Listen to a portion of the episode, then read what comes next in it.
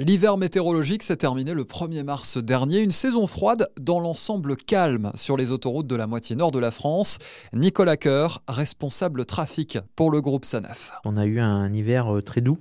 Euh, il était très calme. Euh, il y a eu quelques opérations de salage préventif un peu de curatif, mais euh, globalement, en fait, on n'a pas été euh, trop exposé par rapport à, d'autres années où c'était un peu plus compliqué. Si la neige a été abondante en montagne, elle est restée très discrète sur les régions situées au nord de la Loire. Malgré les températures souvent positives, les femmes et hommes en jaune sont restés mobilisés jusqu'au bout. Dans l'ensemble de nos centres, euh, tout le personnel est mobilisé. Hein, donc on a 800 euh, salariés qui, qui sont euh, déclenchables 24 heures sur 24 pour ces opérations. ils sont aidés avec des outils de prévision et tous nos moyens matériels sont prêts pour faire face, même s'il y a un changement euh, soudain d'évolution de, la météo. Mais attention, printemps ne rime pas forcément avec douceur et soleil.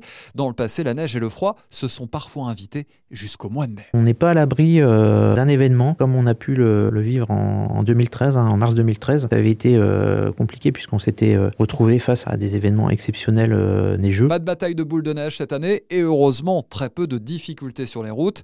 Mais alors, l'hiver prochain sera-t-il enfin vraiment froid? Alors chaque hiver est différent. Euh, pour l'instant, c'est un peu, c'est un peu difficile de, de, se prononcer. De toute façon, ça ne changera pas nos, notre mobilisation. On a des processus euh, assez robustes sur le sujet qui nous permettent de faire face à n'importe quel événement. Maintenant, ce sont les orages qu'il va falloir bientôt surveiller.